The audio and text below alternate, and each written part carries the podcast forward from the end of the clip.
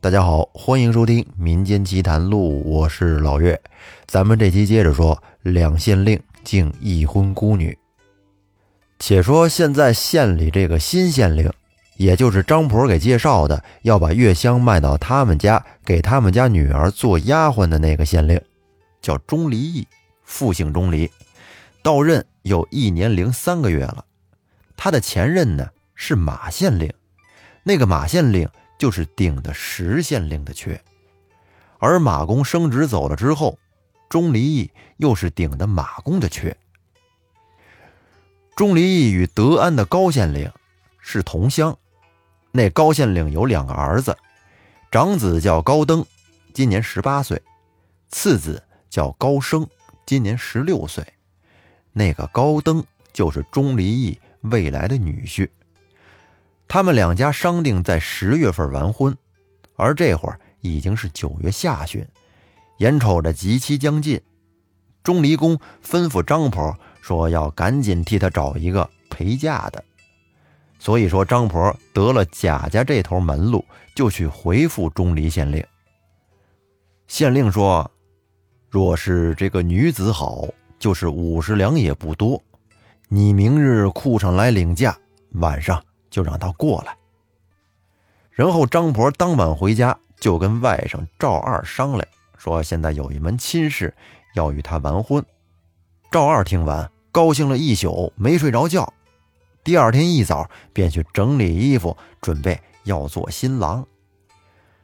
张婆在家中先是凑足了二十两身价，随即到县里取知县的相公军帖，到库上兑了五十两银子，来到贾家，把这两项银子都交付给贾婆，整的是明明白白的。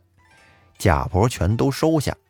过了一会儿，县中差了两名皂吏，两个轿夫抬着一顶小轿到贾家的门口停下。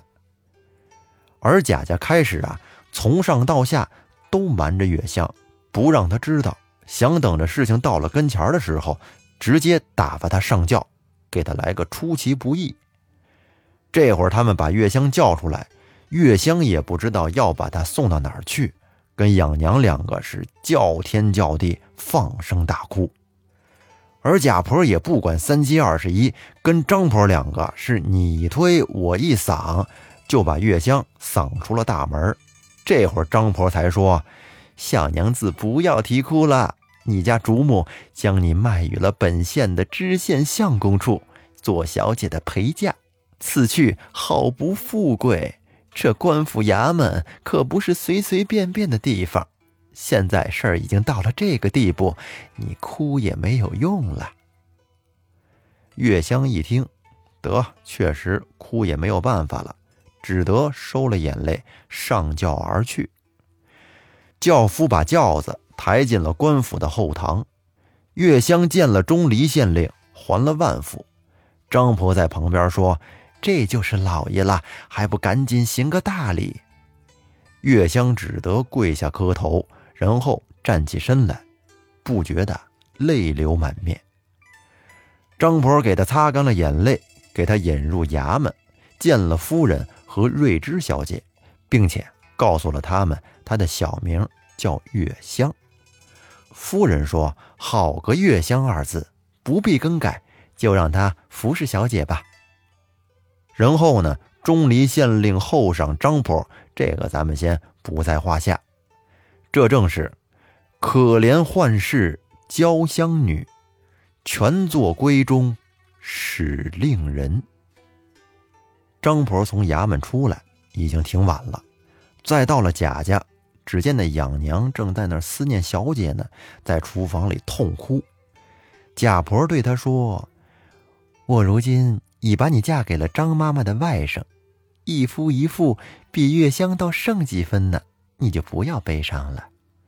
而张婆也劝慰了他一番。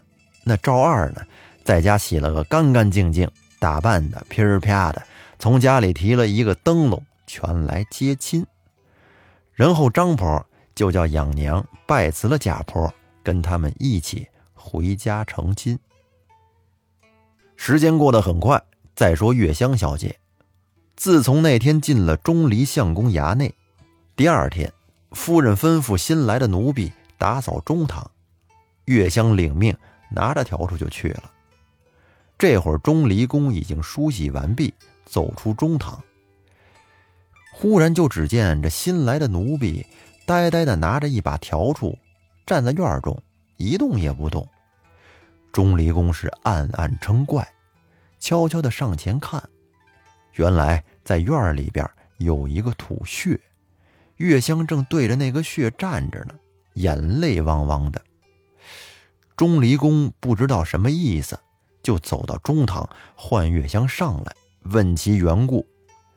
这一问可不要紧，月香是哭得更伤心了，连声称不敢说。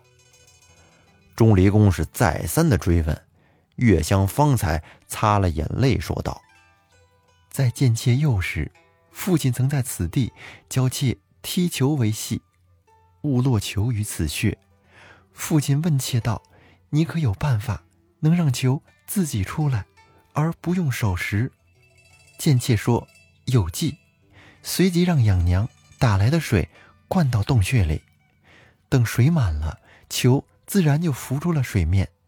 父亲称妾聪明，不胜之喜。今虽年久，尚然记忆，睹物伤情，不觉哀戚。愿相公可怜可怜奴婢，切勿责怪。钟离县令听完了之后，大惊的说道：“你父亲是谁？你幼时如何能到得此地？你需细细的说与我听。”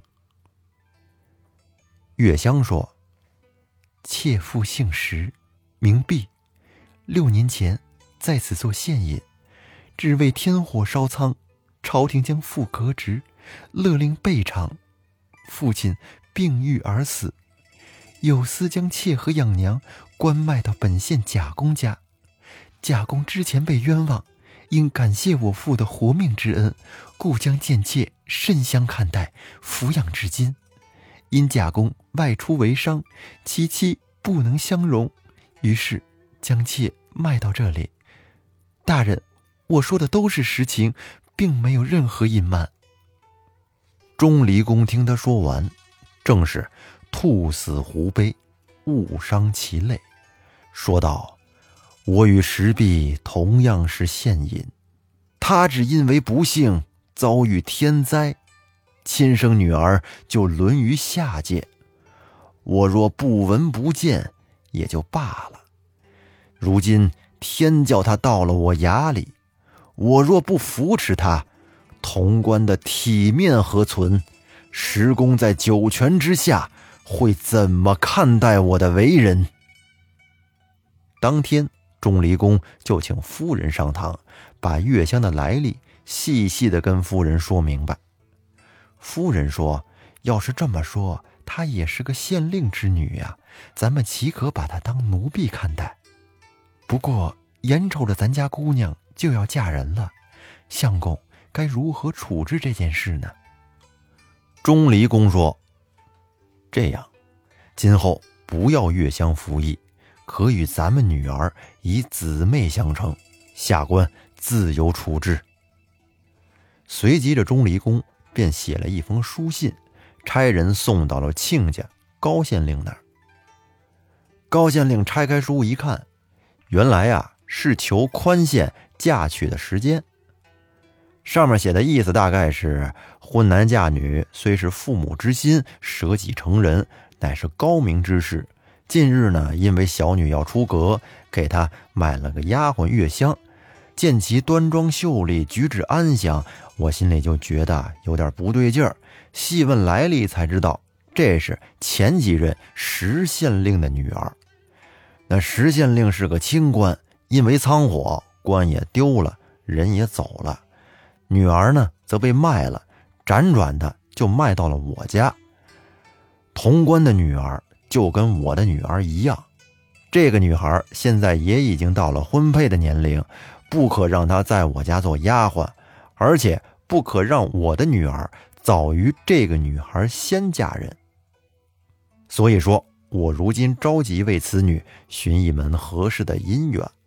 那令郎的婚期呢，少不得就得改一改，特此叩拜，恳请原谅。高县令看完了，琢磨了一下，原来如此啊，这是长脸的事儿啊，怎么能让钟离公一个人干这好事儿呢？随即就给钟离公写了封回信，说：“您的做法让我很感动，我也是很同情这个女子，没能帮上什么忙，我心里边也挺过意不去。咱们可以这么着，希望亲家。”可以把石县令的女儿赐为儿妇，这样婚期也就不用改了。而另外呢，则可以另选高门。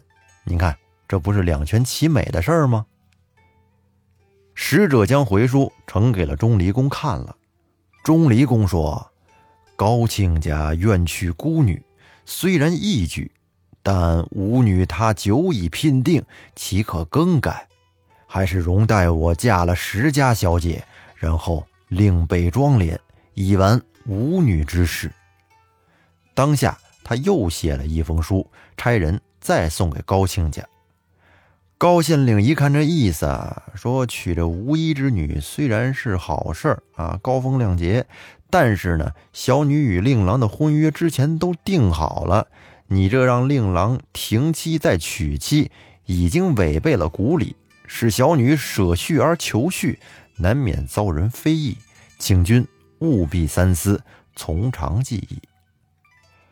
高县令看完之后，叹了一口气，说：“唉，我一时思之不熟，今闻钟离公之言，惭愧无地。我如今有个两进之道，使钟离公德行其志，而吾亦同享其名。”万事而下，以为美谈。随即，高县令又写了一封书信，意思是这个事儿是我欠考虑了。现在呀，我有一个两全其美的方法，因为我们家有两个儿子，长子高登，次子高升，也没有结婚，可以让令爱归我的大儿子，而石家的女儿呢，归我的次子，这样。两对姻缘，两全其美，到时可以给他们一块把婚事办了。您觉得怎么样？钟离县令看完了这封书信之后，真是高兴了，觉得这么办两全其美。高县令义气真是不愧对古人，我甘拜下风。当下，钟离县令就把这个事儿跟夫人说了。可以将一副妆奁分成两份衣服首饰呢都稍微再添点而他的女儿跟石县令的女儿待遇都一样啊，不分什么厚薄。到了十月初，高县令安排两乘花轿敲锣打鼓迎接两位新人。钟离县令呢，先发了嫁妆出去后，随即叫出了瑞芝、月香两个女儿，叫夫人吩咐他们为父之道。然后两个女儿拜别而行。月香感念钟离公夫妇的恩德，十分难舍，一边哭着一边上了轿。这个咱就不细说了。到了县里边，恰好凑着良辰吉日，两对小夫妻，哎，如花似锦的拜堂成亲。而高县令夫妇则是欢喜无限。这正是百年好事从今定，一对姻缘。天上来。再说那钟离县令，嫁了女儿三天之后，这天晚上，他忽然做了一个梦，梦见有一位官人站在他跟前说：“我是月香的父亲石壁，生前是此县的县令，因为苍凉失火，赔偿无措，抑郁而死。上帝查其清廉，悯其无罪。”赦封我为本县的城隍之神，月香是我的爱女，蒙君高仪，拔之泥中，成其美眷，此乃阴德之事。我已经奏闻上帝，而君命中本无子嗣，但是上帝呢，看您积德行善，赐给了您一个儿子，以后光宗耀祖。而临县的高县令与您一条心，愿娶孤女。上帝同样赐予了他二子高官厚禄，以酬其德，而君当传与世人，广行方便，切不可凌弱暴寡，利己损人。天道昭昭，纤毫洞察。说完，朝着钟离县令拜了一拜。而钟离县令打拜起身，忽然一个不小心踩到了自己的衣服，结果朝前跌了一跤。这一跤可不要紧，给他摔醒了。这才发现原来是做了一个梦。随即他就把这个梦说给夫人知道。夫人听完之后也是惊叹不已。等到天明之后，钟离县令打轿到城隍庙中焚香作礼，捐了二百两银子，命道士。重修庙宇，并将此事竖一个碑，让众人都能看得到。然后又将这个梦都写清楚了，报与高县令知道。高县令把书给两个儿子都看了，都非常的惊讶。后来钟离夫人年过四十，忽然怀孕了，而且生了一个大儿子。于是他们给儿子取名为天赐。后来，钟离县令归宋，仕至龙图阁大学士，活到了九十多岁。而他的儿子天赐呢，也为大宋状元。而高县令家的高登、高升也都做了官，这就是后话了。咱们再说回来，且说那贾昌在外面做生意回来了，结果回来之后一看，月香小姐和养娘没了。询问之后才知道是自己媳妇儿办的好事儿，然后跟媳妇儿大闹了几场。后来得知钟离相公将月香认为了女儿，同自己的亲女儿一起嫁入了高家。贾昌也想表达一下，便用银子二十两，想要把养娘赎回来送还给施小姐。可是人家那赵二和养娘俩人小日子过得还不错，挺恩爱。没法给人家拆散，于是呢，他们两个情愿一块儿投靠石小姐。后来贾昌领了赵二夫妻，一直到了德安县，禀告给了县令高公。高县令问明白了之后，进衙门又问了儿媳妇月香，确实是这么回事于是呢，就将赵二夫妻收留，以金帛酬谢贾昌。但是贾昌没有要，自己回去了。从此，贾昌痛恨他老婆无情无义，发誓不再跟他一块处了，离婚吧，休了他。后来，他又另找了一个小妾，生下了两个男孩，这也算是善有善报吧。最后，咱们用一首诗来结束这个故事：人家嫁娶择高门，谁肯周全孤女婚？试看两公阴德报，皇天不负好心人。本节目由喜马拉雅独家播出，感谢您的收听，咱们下期再见。